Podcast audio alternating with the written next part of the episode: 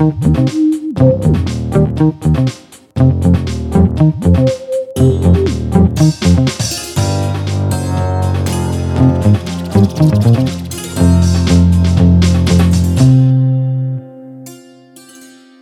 привет! Это подкаст Soundstream «Дневники Лоры Палны». Да, это опять мы. Это опять мы. Здравствуйте. Да-да-да. Митя, успокойся, Ух, успокойся. Я, я соскучился. Ты слишком перевозбужден. Так, э, как тебя зовут? Ладно. Ладно, меня зовут Маша Погребняк. Меня зовут Митя Лебедев. Ну, напоминаем тем, кто забыл, что наш подкаст — это истории самых отвратительных, злобных, диких, не знаю, каких еще представителей криминального мира, которые мы рассказываем друг другу. Да, Митя, я же тебе рассказываю что-то, и ты мне рассказываешь. Мне? Да, Спасибо большое. Да. Ну, прежде всего, конечно, мы рассказываем все это вам. Вам, дорогие друзья, и прежде всего мы с вами осторожно пробуем проникнуть прямо в голову серийного убийцы, чтобы понять, какие события, какие явления или какие, ну, вещи спровоцировали его, чтобы превратиться в монстра. И сегодня у нас непростой выпуск. Нет. Да, это специальный выпуск. Самый специальный. Да, который появился во многом благодаря вашим откликам, вашей обратной связи, вашим комментариям, поэтому мы будем очень рады, если вы будете продолжать в том же духе. Да, значит, перед этим я хотел бы спросить у тебя, Маша, как вот ты думаешь, чем нам запомнился 2020 год в целом? Который еще не прошел, но уже запомнился. Митя, это риторический вопрос. Ну, конечно, пандемия, я По-любому. не знаю, бесконечно маски, перчатки, статистика, врачи. э, Врачи, передовая борьба с вирусом и люди в белых халатах. Наши авангарды. Ну да, сказать. да, я очень сочувствую. Вот, поэтому я хочу с тобой поговорить, и, наверное, ты со мной тоже хочешь поговорить о врачах, вот чуть-чуть, да, вот э, у Как тебя ты есть... далеко зашел, слушай. Ну, я только извините, сейчас пожалуйста. поняла, к чему ты это все говоришь. Да-да-да-да. Вот Да, у тебя есть да. что-то, что прям вот связывает тебя с врачами? Ну, я думаю, что нас всех связывают очереди в поликлинике бесконечные, да, и так далее. Нет, ну, в целом, конечно, фух, ну, такой вопрос. Я боюсь стоматологов. Очень, очень. И уколов. Ну, уколов, ладно, может быть, не очень. Это даже может быть интересно. Наблюдать за тем, как игла вонзается в твою вену. Но вот стоматология — это кошмар. Я так понимаю, что мы сегодня рассказываем о ребятах, которые гораздо более страшные, чем просто обычные стоматологи. Мягко Да, скажем. Вот вообще, на самом деле, мы как-то вот пока готовили этот специальный-специальный эпизод, мы как-то задумались, что профессия все-таки призвание самое настоящее, да, люди, которые дают клятву Гиппократа, вот это вот все. И в этих условиях смерть от руки врача, это, ну, как обычно это воспринимается, да, это или врачебная ошибка, или просто неблагоприятное такое стечение обстоятельств, это очень грустно всегда, но Самая страшная в этой истории часть — это когда врач настоящий убийца. Сейчас это так воспринимается, если так сказать. Врач-убийца — это или там городская легенда какая-нибудь, доктор смерти какой-нибудь, да, вот нацистские лагеря, все опыты над людьми, какой-то ужас такой. Ну да, сразу такой концентрированный мрак. Полупридуманное что-то, но это не всегда. Да, да, это совершенно не всегда. И, честно говоря, мне даже страшно рассказать. Точнее, мне будет страшно рассказывать о том, о чем я расскажу. Ну, давай начнем. Приступаем.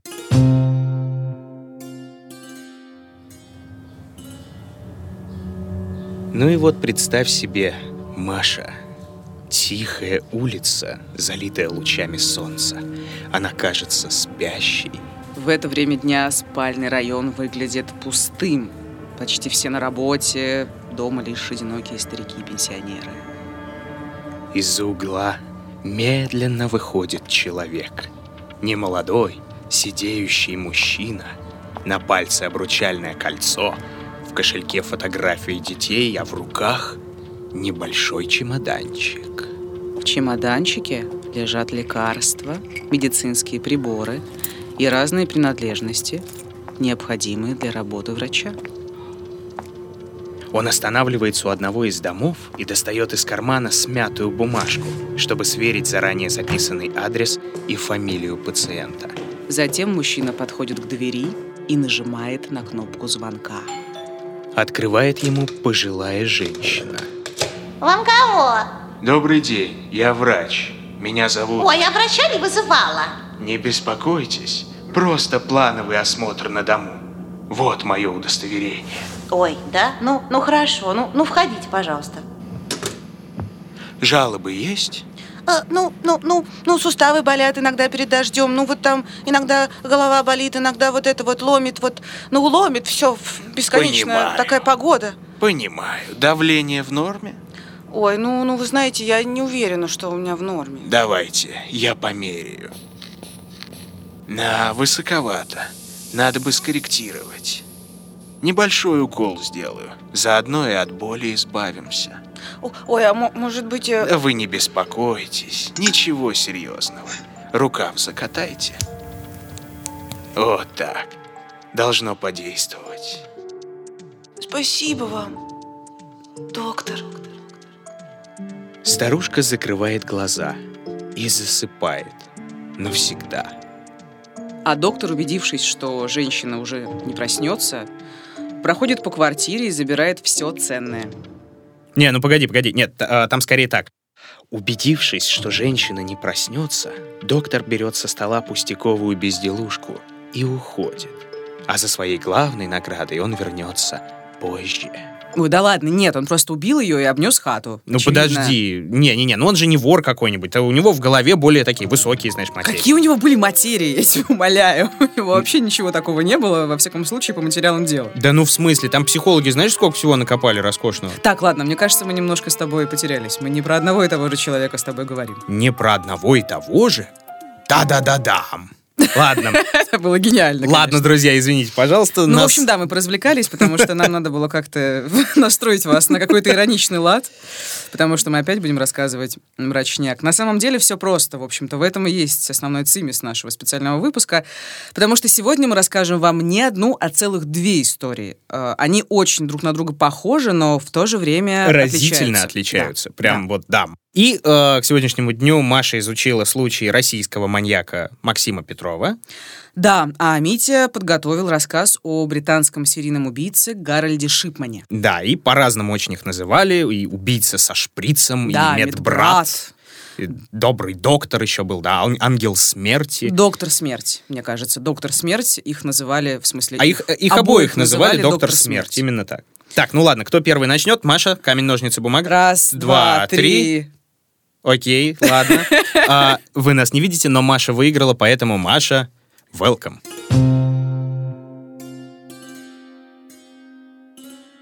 Итак, Максим Петров, он родился в 65 году в обычной питерской семье, тогда ленинградской, соответственно, и к концу окончания школы он решил стать врачом. И, в общем-то, из а, типичных идеалистических соображений, то есть там помощь людям, клятва Гиппократа, Ну все да. такое.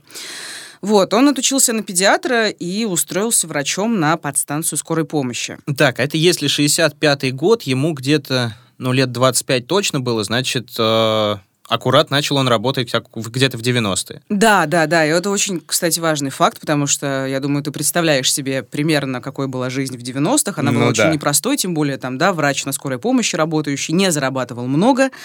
У Петрова была жена, были двое детей, денег постоянно не хватало, задерживали зарплату, кризисы бесконечные и так далее. Петров даже от отчаяния, по всей видимости, он сделал себе поддельное удостоверение участника боевых действий, то есть он таким образом экономил и ездил на транспорте бесплатно. Ну, в общем, как ты понимаешь, э, как бы нехватка денег это была самая больная тема Петрова. Ну и, соответственно, из-за этого он на все это и пошел. Ну, к Да. сожалению, да. Мы его не оправдываем, если что. Ну, как бы так и было, у него мотивация была корыстная, и Петров придумал схему, которая казалась ему идеальной. То есть изначально эта схема не предполагала вообще убийств никаких. Ну, так, кстати, многие, да, начинают. А что там было, собственно? Ну вот давай лучше послушаем, что об этом рассказывала одна из потерпевших, э, пенсионерка Мария Коврижных.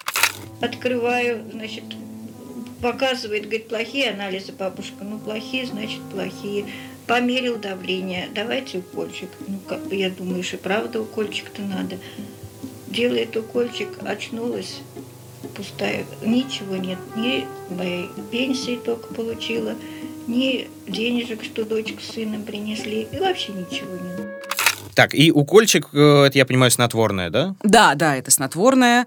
Просто снотворное, да? Без э, несмертельной Нет, инъекции? нет, нет, нет, Ага. чтобы они просто там поспали какое-то количество времени. Э, Петров приходил исключительно к пенсионерам, это тоже важный факт. Мгм. Приходил в первой половине дня, чтобы там, не дай бог, не нарваться на родственника. А, чтобы все на работе Да, были. да, да, Ага. совершенно верно. И говорил, что принес результаты анализов, нужно сделать укол, вкалывал снотворное, жертва засыпала. Ну и, собственно, Петров рыскал по квартире и там искал деньги, ценные вещи, ну, в общем-то, и уходил. М, Всё, деньги просто. ценные вещи, да? В 90-е у пенсионеров. Ну, Классно. понимаешь, в чем дело? А, Петров был очень в этом смысле неразборчив, то есть он не охотился за конкретно каким-то пенсионером, ну, условно, там, да, обеспеченным, А, ну, то есть не искал богатых, там вот не было такого. он вообще был просто какой-то немножко, мне кажется, даже клиптоман, потому что он крал вообще все, он уносил все, что мог унести, то есть там, я читала там в материалах дела, там дешевые фарфоровые слоники, там начатая пачка макарон, он даже там Чего? начатый сахар мог унести и так О. далее, и так далее. А, ну, то есть продукты, мелочи какие-то там, все, все прочее. И понятно, что все это дело происходит в Питере, да, и в старых питерских квартирах, да, можно было найти там ювелирные украшения, А. там старинные иконы, даже Мгм. такое было, он украл старинную икону. Ордена, ножи, там, хрустальную посуду. Ну, то есть, И- что можно было сбыть в теории. да, да, Мгм. да. И, конечно, Петров, безусловно, сначала искал самое дорогое и ценное, а иногда крал что-то уж совсем парадоксальное. Например, однажды он украл простыни. Сильно, неплохо. Простыни. А, э, с- ну, а деньги? Ему удавалось когда-нибудь? Да, да, конечно, он искал тоже деньги прежде всего. Вообще-то он искал деньги, и он охотился за, ну, похоронными деньгами, А, прежде всего, мерзко, да, да. суммой, которую пенсионеры откладывали, да, на случай смерти или на какой-то там черный день. Ну и, конечно, он э, всегда радовался, если в кошельке оказывалась недавно полученная пенсия, А. например. Ну, да, логично. И что, его так и не замечали, да? То есть там ни обращений в полицию, ничего. Ну, были обращения несколько, но тем, кто обратился, не поверили. Ну, просто Мгм. не стали заниматься заявлениями, ну, там, из серии пришли там какие-то старички, начинают там рассказывать, что их якобы обокрал врач. Ну, в общем, никто всерьез это не воспринимал, и по разным данным Петров начал грабить с конца 95-го или с конца 97-го, там данные разнятся, и к концу 99-го года на его счету было минимум 30 грабежей. Нехило. И тут схема резко меняется. Петров превращается из вора в настоящего убийцу.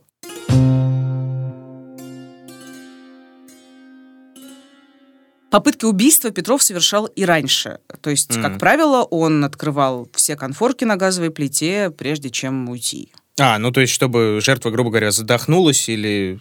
А, слушай, а он э, не боялся, что будет пожар, там, взрыв, другие Ну, жертвы? у- Нет, я думаю, что его это не интересовало, как бы понятно, это? очень странный вопрос.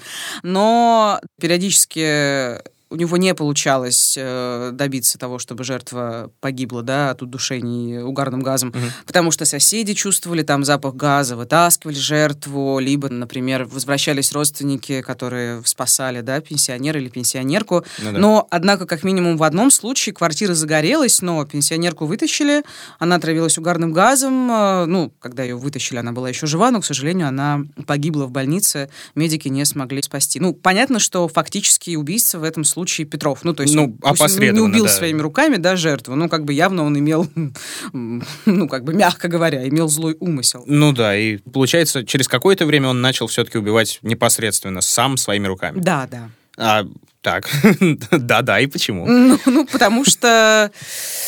Потому что... Потому что сейчас...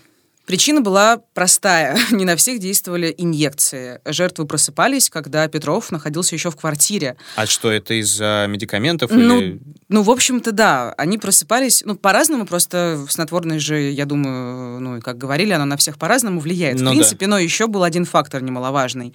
Петров в какой-то момент больше не мог доставать нормальные снотворные препараты. А, был дефицит Да, да, да. бумажек. Он использовал там то средства, которыми обычно усыпляют животных, там то какие-то сильнодействующие психотропные препараты, то еще вообще неизвестно что. Но это не всегда работало, и предлагаю послушать, как он сам во время следственного эксперимента рассказывал об одном из своих первых убийств. Достал готовые у меня шприцы были с лекарствами. Ну что именно? Ой, там реланиум с димедролом, может быть, небольшая часть была анаприлина. Вот, ввел сюда. Рука у нее обмякла так. Она откинулась чуть-чуть на диван. Я пошел сразу к этому серванту и нашел там денег, около 700 рублей. В разных купюрах, ну, крупного достоинства, там 150 рублей таких. Это оказался чулок капроновый. Я взял,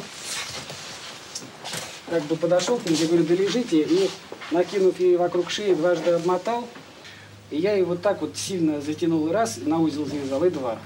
Жесть, из-за 700 рублей, да? Ну, фактически да. Он, кстати, Ой. часто душил пенсионерок, а еще использовал опасную бритву, использовал отвертку, даже спицами он умудрялся убивать, там, Ой, ну ножницами, это- ножами. У него был достаточно разнообразный арсенал, и как бы он использовал все, что под руку подвернется. И потом, как будто, вот, когда это все изучала, у меня возникло ощущение, что он просто потом уже удержаться не мог. А. Преступление было одно кровавее другого. Там в конце 99-го или в 2000-м, опять же, данные разнятся, Петров совершил двойное убийство. Он убил 82-летнюю пенсионерку и ее дочь. О, А ее дочь, кстати, э, ну, достаточно известная была персона. Это была 48-летняя бывшая балерина Мариинского театра Елизавета Персова. ага. Обеих он заколол спицами и, как я уже говорила, начал убивать систематически. Это было его далеко не первое двойное убийство. Но после этого как раз полиция им заинтересовалась. Ну, да, она обратила на это внимание, потому милиция, что все-таки... извините, Да, ничего страшного. Все-таки бывшая балерина, да, и как бы двойное убийство, безусловно, нельзя было не обратить на это внимание. И первой версией а, было то, что это некая профессиональная банда, которая якобы крадет антиквариат. Ну, потому Мгм. что э, раньше Петров крал там какие-то, ну, если находил, то крал ценные вещи, там, а старинные иконы. Ну, логично. Потом еще была версия, что преступники охотятся за квартирами пенсионерок. И, кстати, очень странно, но Петров периодически оставлял надписи на зеркалах. Он Ух. Писал помадой всякую ерунду, там, типа «Жизнь — это кайф», например, он написал в одной из квартир. И в другой квартире он написал омерзительную такую надпись «Ты, девка, хороша, была бы дома, я б тебя...» Ну, тут Роскомнадзор. Почему он так Извините. написал? Представь себе старое трюмо, Ага. значит, это надпись, и стрелочка ведет к фотографии дочери одной из жертв. Ай, Симпатичная нет, была это- изображена молодая девушка. Да. Да. и зачем он это делал, совершенно неясно. То есть э, кто-то там высказывал мнение, что он хотел сделать вид, что он на самом деле сексуальный маньяк. А он им не был, знаю. да? Ну, конечно, не был. Он никого не насиловал вообще. Он просто, просто убивал. А получается, как милиция пришла к тому, что это не, не банда, как ты говорил, а все-таки один серийник? Ну, когда они начали заниматься этим уже всерьез, изучать там и прошлые грабежи, и все такое, как бы, да, они заметили, что у всех пожилых жертв на локтевых сгибах следы от уколов. Как бы А, то есть как профмедик, да? Да, экспертиза подтвердила, да, совершенно верно, что это делает профессиональный медик. А Потом следователь, ну, как я уже говорила, изучая заявления о тех ранних грабежах, на которые они раньше не обращали Ага. внимания, они нашли такую вещь. В одном из заявлений было указано, что предметы и деньги пропадали из квартиры после визита некоего врача, который делал укол. Ну, то есть теперь они это все подняли, как бы, да, внимательно почитали и осознали, что Все как бы, сошлось. да, все сошлось. И сыщики назвали Петрова медбратом и начали планировать э, широкомасштабную операцию по его поимке.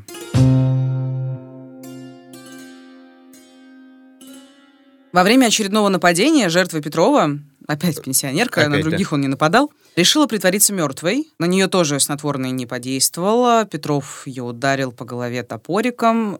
Рана была, к счастью, не смертельная. В общем, пенсионерка лежала на полу и делала вид, что умерла. Она ну, просто была оглушена, но была в сознании. Да, Голливуд. Да, натурально. прям Голливуд, действительно. И когда Петров ушел, э, она вызвала скорую полицию Мгм. и рассказала следователям важную деталь, что врач пришел к ней с результатами флюорографии из конкретной районной поликлиники. А. И выяснилось, что у Петрова даже была некая система выбора жертв. В поликлинике был стеллажик, где лежали результаты флюорографии, и к нему мог подойти вообще кто угодно. Круто. То есть он, получается, сам подходил, э, крал результаты, и... А а адреса там тоже были написаны? Да, именно так. То есть О! э, стеллаж стоял, кто угодно мог к нему подойти, он брал бланк, смотрел сначала возраст, он же там только приходил к пожилым людям, Мгм. и просто спокойно забирал бланки. Следователи, когда это осознали, они обзвонили всех, вообще всех, кто делал флюорографию там с 99 по 2000 год, и они выяснили, что свои результаты не нашли 70 пациентов. А вы что-то говорите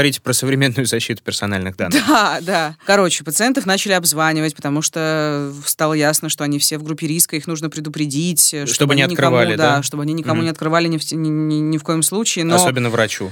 Но, к сожалению, они не всех успели обзвонить. Э, Да. Петров там за это время заколол э, отверткой еще одну пенсионерку. Ну и тогда следователи поняли, что нужно действовать уже как бы всерьез, и решили устроить засаду. Они пос- решили посадить оперативников во все квартиры, где живут потенциальные жертвы Петрова. Во все 70? Да, да. Воу. И я предлагаю послушать инструкции, это очень любопытно. Завтра проводим операцию глобальную здесь, у вас в районе, по доктору. Нам приданы э, силы дополнительные. Будем вообще полностью перекрывать поликлиники и адреса. Насчет адресов вы в курсе. Значит, вам придаем еще людей. И мы садимся четко в квартиры к бабушкам. Засады. Задержали, зафиксировали человека. Личный досмотр тут же, чтобы мало ли не было у него там ножей, пистолетов. Никакого сюсюкания. Задерживает человека жестко. Сколько вообще народу потребовалось снять на все? Ну, личного состава? Данные разнятся, но больше 300 человек точно. То есть там 300. по два человека в примерно 70 квартирах, плюс-минус остальные оцепили подходы к домам, подъездам, в общем. Круто. Где эти квартиры находились. И что, успешно? Да, получилось. Его задержали в одной из квартир. И вот действительно все, в общем, по сценарию. Первая половина дня, никого нет. э, Значит, он пришел к пенсионерке. В общем, его задержали. Извини, пожалуйста, а да. э, люди знали, к которым он должен прийти? Да, конечно. А, кстати, такой еще, да, хорошо спросил, я забыла рассказать, такой еще факт, что не все пенсионеры, в принципе, разрешили оперативникам находиться в квартирах, они их просто прогнали, типа, что вы тут пришли? Вот Ну, именно. то есть никто даже не поверил, ну, не отнеслись серьезно, и, по всей видимости, было какое-то недоверие к Врач-убийца. правоохранителям. Да вы что? Ну, типа того, Ну да. да. Ну, в общем, да, не все. Но им повезло все-таки. В той квартире, где дежурил наряд, он зашел со своим чемоданчиком. В чемоданчике был тонометр, шприцы, снотворное, капроновый чулок для удушения, там, бритва. То есть такие классические Ну, врачебные... Да. Да. А, Петров сначала, конечно же, ну как, конечно же, по-разному бывает. Ну, в общем, он не, не- не признал вины. А, ну понятно. Значит, потом поехали оперативники обыскивать его квартиру. В его квартире нашли огромное количество краденных вещей, там Мгм. магнитофоны и все прочее. Ну и Петров там пытался отмазаться и говорил, что это подарки от клиентов. Якобы он там в свободное от работы время усыпляет собак, и вот люди, А, клиенты дарят ему магнитофоны это. поэтому вот, наверное, этим он хотел связать, э, что у него в чемоданчике нашли вот это лекарство для усыпления. Ну да, да, вот. да, да, да, да, конечно, это была его Усыпил там... собаку, получил магнитофон. Да, в итоге доказали причастность Петрова к 13 убийствам. Ну, угу. по разным данным, э, всего убийств могло быть порядка 20. И к почти 50 грабежам и трем покушениям на убийство. А. На все это у него ушло, опять же, по разным данным, э, 3 года или 5 лет. Угу. То есть Петрова задержали в 2000-м, дали пожизненный срок в 2003 совсем, ну, следствие шло три года, угу. соответственно.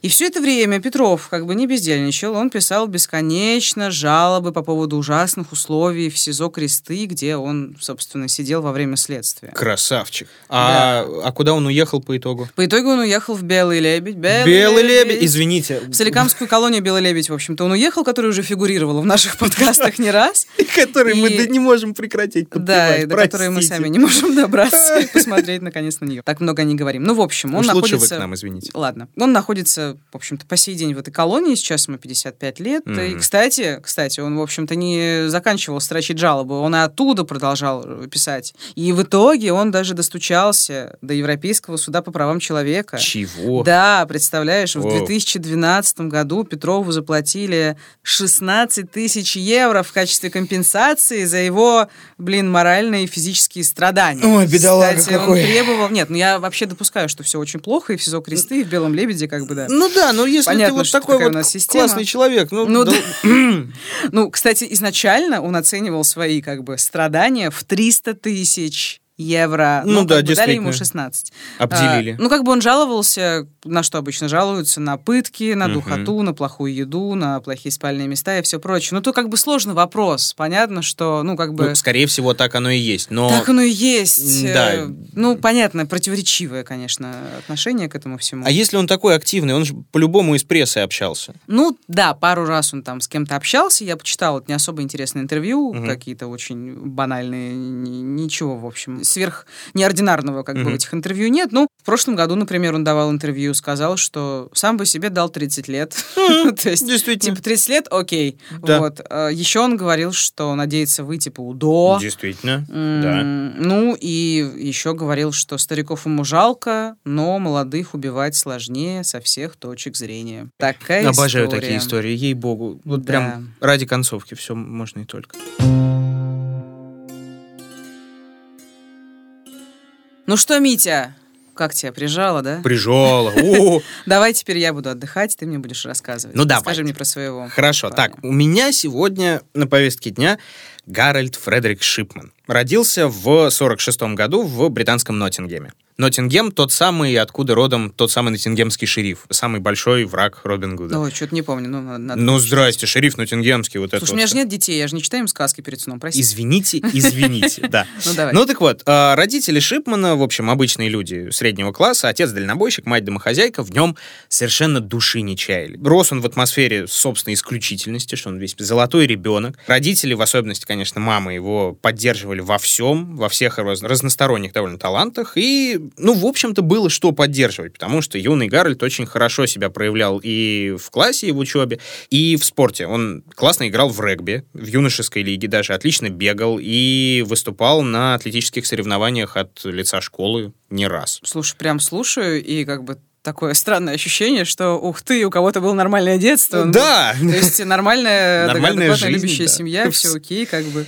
Да, но тут есть тоже своя заковыка, потому что вот это обостренное чувство собственного превосходства э, злую шутку сыграл, он плохо довольно заводил друзей, насколько я Почему? понял. Ну, потому что вот одних он считал недостойными своего высшего общества, а другие с ним сами не водились, потому что он редкостный зануда и Ну, в вообще общем, был ведет себя как черт. Высокомерный, да, получается? Судя по всему, да, поэтому, в общем-то, больше всего времени он и проводил э, с любящей мамой.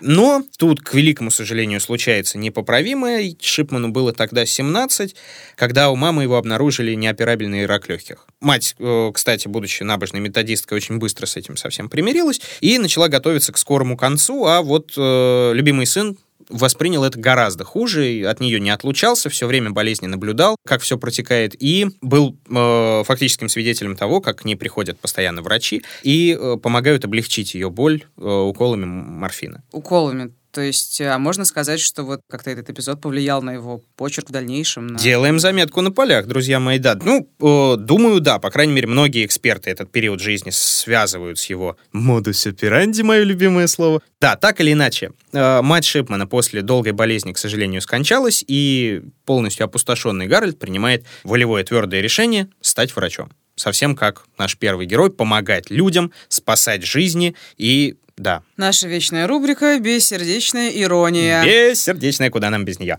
И вот в 65 году Шипман вступает на первую ступень своей карьерной лестницы, поступает на медицинский факультет Лидского университета. Он довольно такого престижного учебного заведения. Учиться ему довольно легко, предмет дается классно, поэтому времени свободного очень много, а тут еще так удивительно здорово вышло, что у хозяина квартиры, где он комнату снимает, подрастает хорошенькая дочка, Примроуз ее зовут.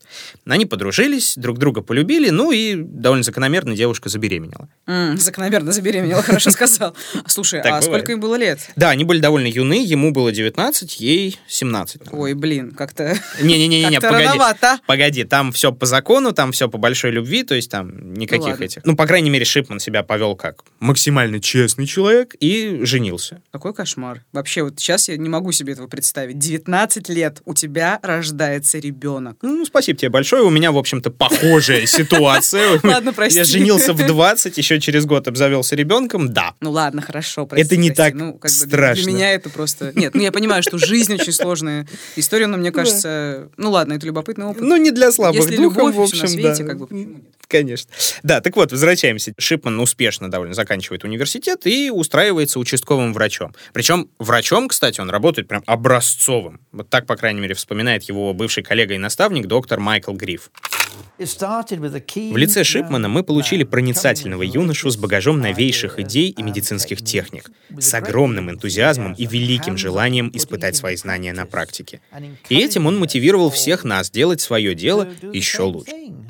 Слушай, ну прям какой-то образцовый парень. Есть такое, да. И вот э, вроде бы все идет э, с- прям славно. Жена подрабатывает, он прям полноценно кормит семью, в которой уже так на минуточку четверо детей. Но А средства контрацепции врачу были, по всей видимости, не, это все, недоступны. это лишнее. Но ему было доступно кое-что другое, потому Нет, что... это не лишнее, Митя. М? Это не лишнее. Извините, пожалуйста, мне ли не знать? Да, так вот.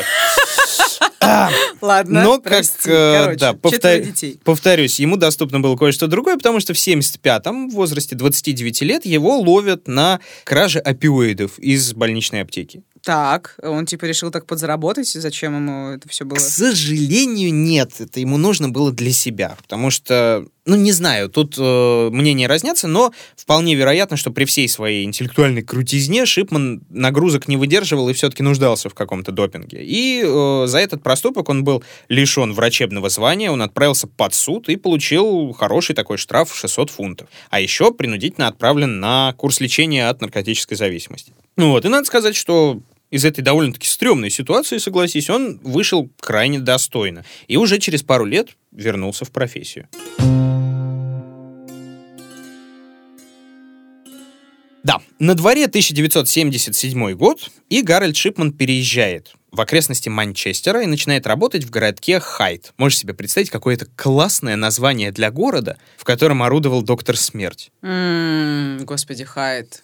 А, была Джекил, мистер Хайд. Да, да, то есть когда вскрылись э, все преступления Шипмана, вот газетчики просто рвались сравнениями, аллюзиями. Доктор, смерть в городе Хайд. Ну, то есть совпадение, не думаю, как бы совсем как доктор Джекил, мистер Хайд. Там же, там прям вся Великобритания пестрила. Что, вы представляете, Роберт Льюис Стивенсон, который написал вот это вот все, это он же пророк. Слушай, я не помню там сюжета, причем здесь там убийство, один из них был доктором. Я помню, что один человек в двух разных обличиях, Да. один из них совершал всякие гадости, а другой... Да, фактически, да, но там по сути своей, насколько я помню, э, вот этот вот доктор Джекил был как раз довольно-таки неплохим человеком, но он просто решил пойти на эксперимент и вывести наружу все зло, которое таилось внутри. И изобрел какой-то специальный препарат, который он выпивал, и появлялся на свет омерзительная сволочь по имени мистер Хайд. Какая хорошая аллюзия, Да, действительно. да, вот таки, такая трогательная штука. Да уж. Ну вот. Ну, в общем, журналистика, которую мы заслужили, ну, не мы, британцы, но... Ну ладно, нормально, я... ну, в Нет, смысле, это неплохо. Мы тоже такое любим. Вот.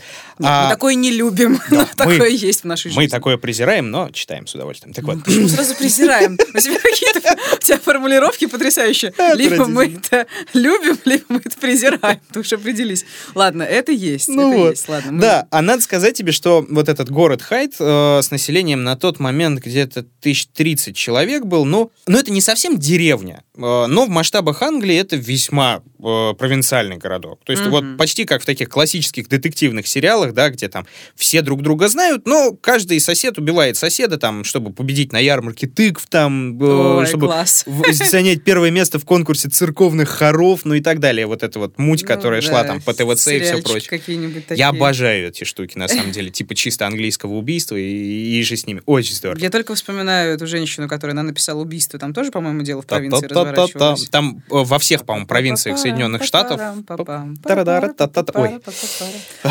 Аж и свело. Так вот, ну и в таком плотном Как довольно... ты сказал, old school и свело. И свело. Обожаю это словосочетание. Ладно. довольно плотное, тесное комьюнити получается, и появляется в нем доктор. Чуть старше 30, с большой семьей, такой обходительный, терпеливый, приятный в общении GP. Что такое GP? Это... А, да, извините. GP э, General Practitioner, то есть, э, ну, врач общей практики, что-то типа терапевта у А, нас. Да, понятно. у них вот это Мгм. такое свое GP. И, э, соответственно, GP Шипман шустро завоевывает любовь, признание местных жителей, он вступает в видные организации городские, типа, опять же, того же самого комитета по церковным хорам и так далее. То есть, в общем, набирает вес и становится уважаемым членом такого маленького, но очень классного сообщества. У него даже, как у добротного эксперта, берут интервью местные газеты, телеканалы. Вот, например, здесь он говорит о новой методике работы с э, психически неуравновешенными.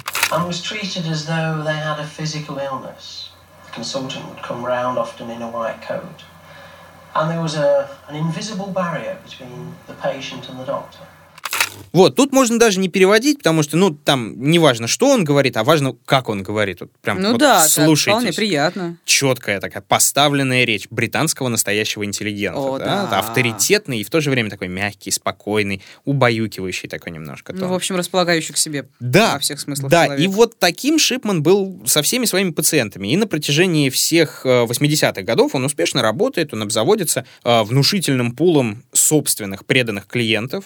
Ну, где-то около трех тысяч э, человек у него было прям в кармане. То есть каждый десятый э, житель города знает его лично, жмет ему руку при встрече и доверяет ему как себе. И вот с таким багажом он даже решает открыть собственную частную клинику. Так, подожди, вот ты сейчас рассказываешь про него, а убийство-то где? Когда он начал убивать? Я увлекся, но тут в том-то и дело, что никто точно не знает. Да? А как так?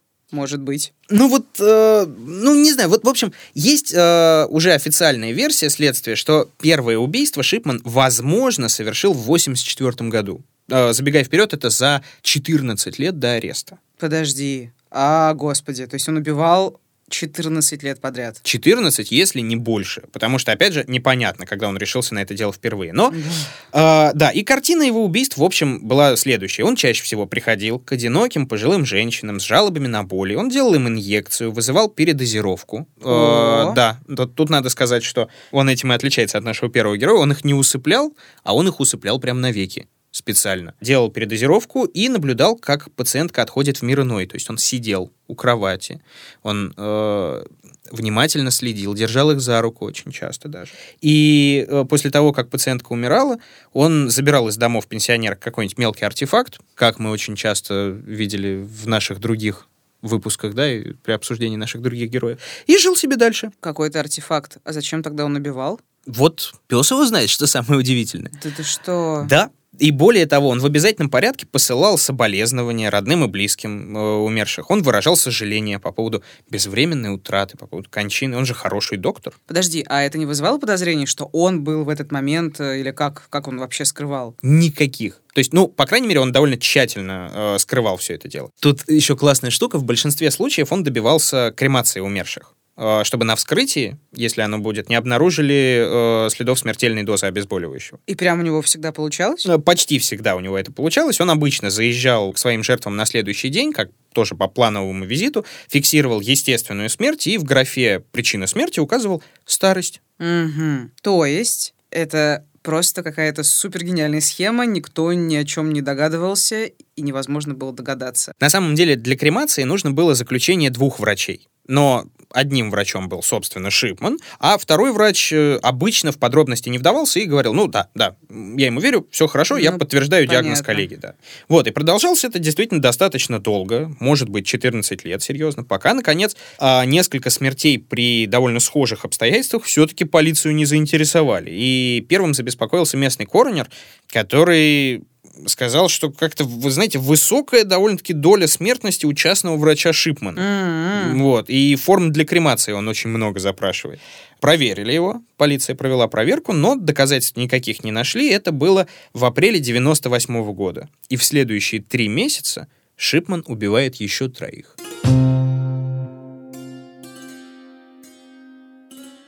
Итак, 98 год, последняя жертва Гарольда Шипмана. Ей стала Кэтлин Гранди. Она была, кстати, бывшим мэром города и вообще очень уважаемой женщиной, состоятельной вдовой, и на 82-м году жизни она тихо скончалась. Ну, собственно, после того, как Шипман зашел к ней. Да, да, после визита доброго доктора. Ее случай вот как раз, э, наконец, позволил арестовать Шипмана, причем вот эта история развивалась весьма любопытно. Дело в том, что спустя какое-то время после похорон Гранди э, ее дочь, Анжела Вудров, получает странный звонок от нотариуса. Он говорит, что пенсионерка оставила очень непонятное завещание. То есть детей, внуков в документе нет, а все состояние в, ни много ни мало, 386 тысяч фунтов она оставляет, что вы думали, Шипману. Да ладно, в смысле, он как-то умудрился поделать или что? Да, да. То есть у адвоката как раз возникли вопросы в подлинности этого документа, потому как подпись была не похожа, само завещание было составлено с ошибками, и дочь, сама будучи адвокатом, пошла в полицию и начала активно прям участвовать в расследовании. Ага, а что она вообще начала делать? Ну, вообще, самое главное, что она сделала, это она с очень большим трудом добилась э, эксгумации тела. То есть эта женщина не была кремирована? Да, да, она не была кремирована, Шипман на этом не настаивал или просто этого не добился, в общем, не знаю, точно тут не скажу. Но, тем не менее, вскрытие было проведено, и вскрытие показало следы диаморфина. А это, я так на минуточку вам скажу, медицинское название Герыча. Mm, то есть, по всей видимости, это все как бы дело в этой инъекции, да, которую он ей вел. Да, да. Хотя сам Шипман утверждал, когда к нему пришли, справедливо спросили, а что, собственно, происходит, он утверждал, что Гранди просто была героиновой наркоманкой. И даже демонстрировал записи в ее цифровой медкарте, которые это якобы подтверждали, что он там своей рукой вписывал, возможно, пристрастие к героину, к опиоидам и наркотическим средствам. Ну, то есть впоследствии это вызвало просто бурю негодования. Такую уважаемую женщину обвинить в таком, но... Ну да, фактически да. оклеветал. И следствие действительно выяснило, что все эти сведения были внесены в компьютер уже после ее смерти. Ой, как хорошо, что был компьютер в этой истории. да, это правда. И он, ну, в итоге его схватили, он попался. Да, да. э, Суд в этот момент выдает э, ордера на обыск и на арест, э, в зависимости от результатов обыска. И дома у него нашли странную коллекцию разномастных безделушек, разные небольшие ценности и печатную машинку. Печатную машинку как раз той серии, на которой было напечатано вот это вот странное, непонятное завещание госпожи Гранди. М, Понятно. Вот, ну и после этого уже все закономерно довольно пошло-поехало, все подозрительные смерти пациенток Шипмана начали тщательно проверяться, и детективы, да, раз за разом обнаруживали, что либо свидетельства о смерти, которые были подписаны задним числом, либо летальные дозы диаморфина, где это можно было обнаружить. Мгм. Слушай, это диаморфин и вообще все остальные препараты, он, э, как бы, как он доставал, это все было в открытом доступе или, или что? Ну вот смотри, как и у нас, я так понимаю, это довольно сложно достать. Ну да. Э, как и Петров, он тоже в определенный момент столкнулся с тем, что у него нет доступа к... Ну, там, э, не, не- там не, не- не то, чтобы не было доступа, там был тупо дефицит, просто не было. Просто не было. То есть, возможно, он бы и достал, но не было. Ну а здесь, да, как раз была нужна бумажка, но тут тоже любопытная штука. Был у Шипмана пациент, которому диагностировали смертельную стадию онкологии, и он сильно нуждался в очень действующих опиатах для обезболивания. И правда, в какой-то момент диагноз оказался ошибочным, не подтвердился. Он, слава богу, пошел на поправку больной, но рецепты на вот это сильное обезболивающее, а, собственно, диаморфин, Шипман выписывал и выписывал довольно долгое время. Ну, то есть, такой нашел лазейку. Да, да, фактически да. И вот такой клондайк наркотический. Так что всего того, что вскрылось, было вполне достаточно, чтобы предъявить Шипману обвинение.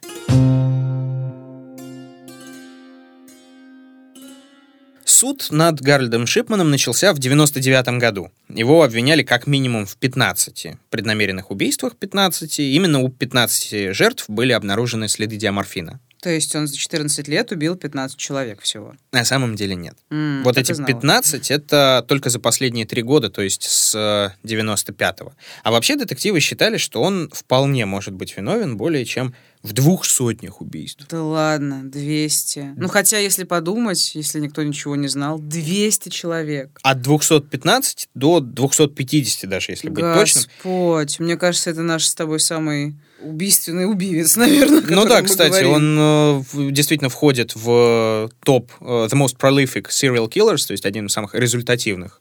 Жуткое слово, но тем не Да. менее. А, да, и- KPI у него высокий. И представь Блин, себе, что это в городке с населением 30 тысяч человек. 200 человек, господи.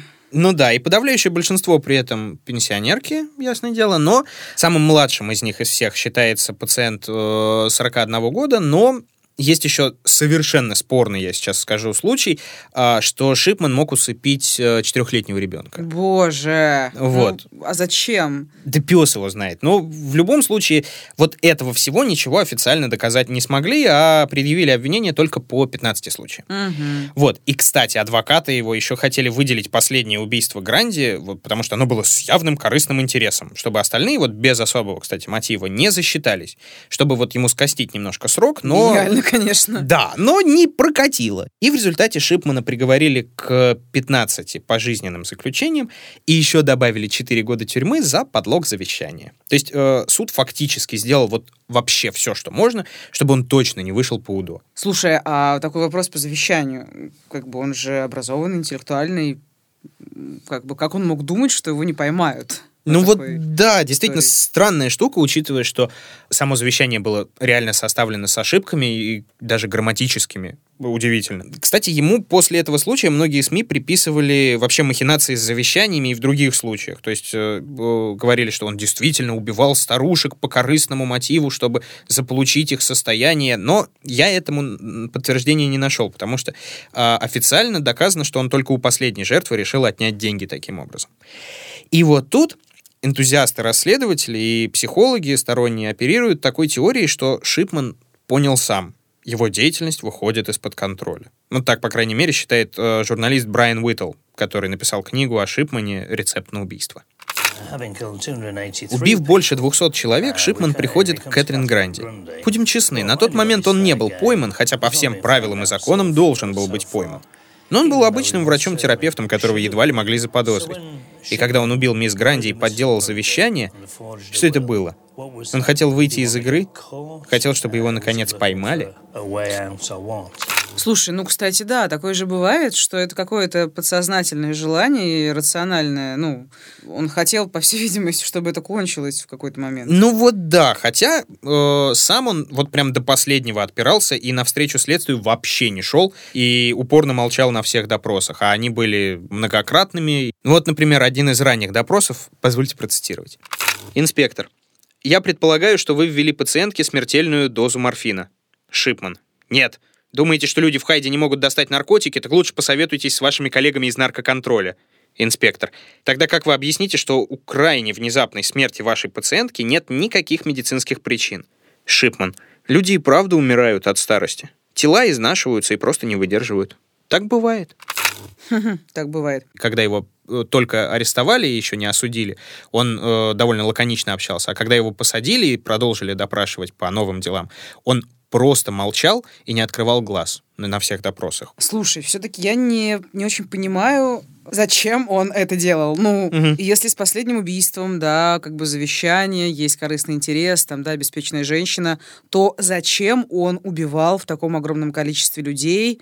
Зачем? Я не понимаю. Психологи выдвигают вообще классную версию, что в какой-то момент Шипман реально почувствовал себя ангелом смерти. Вот О, как его и Господи. называли в прессе ангелом смерти, человеком, способным отнять жизнь и даже наоборот, подарить смерть приятную, почти мгновенную, безболезненную смерть. И тут вам и, и комплекс Бога, пожалуйста, и вымещение обиды на Вселенную за безвинно страдавшую мать.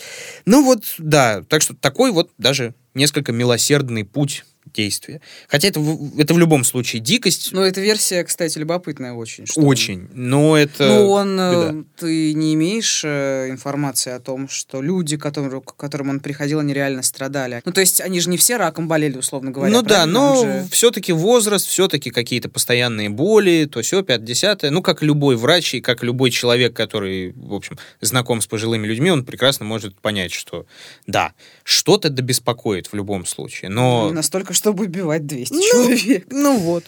И тем не менее, что самое удивительное в заключении, Шипман поддерживал связь со многими своими друзьями и приятелями, которых он за годы работы завел. И многие из них считали его невиновным. О, господи. До самого конца. И, кстати, среди них была и жена Примроуз. Она до последнего не, не верила, что муж может быть реально убийцей. Ну, с женой, ладно. В какой-то момент, да, она ему даже послала письмо, в котором э, она говорила, расскажи мне все. Ты можешь рассказать мне полную правду. Это было в 2004 году, когда Шипман отсидел всего несколько лет, и кто-то пишет, что, получив это письмо, он покончил с собой.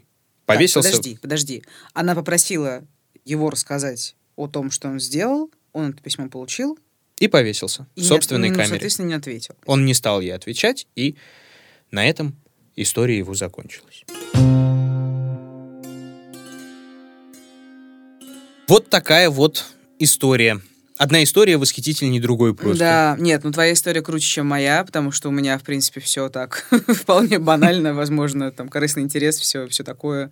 А у тебя прям ангел смерти, все на свете. Но тут самая классная штука, что Гарольд Шипман, э, по сути, своей единственный врач Великобритании, который убивал своих пациентов. То есть, ну, за всю официальную историю, по крайней мере, э, его таким считают. М. То есть там, ну, был случай 50-х годов, но вот он не доказан. Вот что мне больше всего понравилось, после того, как все это вскрылось, британская система здравоохранения перенесла колоссальные изменения. Был предпринят комплекс мер, который даже получил название «эффект Шипмана» в его честь. Т- Да, в основном это коснулось того, что ужесточили выдачу препаратов, ужесточили подписание свидетельства о смерти. М. Вот. И еще, кстати, началась э, лютая миграция из частных врачебных контор. То есть, ну, там не было прямых рекомендаций на этот счет, но как-то совершенно внезапно э, сократились так называемые клиники одного врача. Вот такие вот частные структуры, где строилось все вокруг одного единственного GP. А почему? Было недоверие какое-то? К... Вот э, непонятно, но, возможно, это было вызвано недоверием со стороны людей, что Ну да. перестали ходить. Возможно, это было вызвано ужесточением правил и э, работы с э, частными докторами. Но в любом случае они перешли, э, закрыли свои частные конторы и перешли или в государственные, или в другие частные, которые имеют штат. Вот. А еще, кстати, да, произошли изменения в процедуре кремации, когда готовятся к этому ко всему делу, организатор похорон с тех самых пор обязан спрашивать, знаете ли вы или догадываетесь ли вы о том, что смерть могла быть насильственной, и может ли потребоваться дополнительное медосвидетельствование. И только после того, как он получит ответ «нет», тело отправляется в крематорий. Да, здорово. Вот. Вот, Митя, ты так прекрасно рассказал про все, про последствия, про там новую процедуру кремации. А я тебе могу сказать, что в случае с Петровым не Так. изменилось ничего, потому что мы живем где? В России. И Начинается. что здесь? И здесь не меняется ничего. Вот, все. Ма- Маша русофоб, но это нормально. Да, это... Так, во-первых, не надо переходить на личность. Да. Я не сказала, что ничего такого. Это вообще-то была ирония. Алло. Извините, Какой русофоб? С чего ты взял? Не, ну действительно, да, это, к сожалению, печальная Мы вырежем про русофоба. Причем здесь русофоб? Я просто сказала правду. Я, я- я тоже проиронизировал, извини. Так, это был подкаст «Дневники Лоры Палны». Меня зовут Маша. Меня зовут Митя. Ставьте сердечки, ставьте классы, лайки, звезды и все, что угодно вашей душе. А также подписывайтесь на уведомления, чтобы первым узнавать о новых выпусках. Ну, послушать нас, как всегда, вы можете в мобильном приложении SoundStream и на любых удобных вам площадках. Да, и вообще поделитесь с нами вашим впечатлением от специального эпизода и от наших легких дурачеств с э, форматом. Если вдруг вам зайдет, будем делать еще что-нибудь такое в том же духе. Будьте осторожны. И будьте счастливы.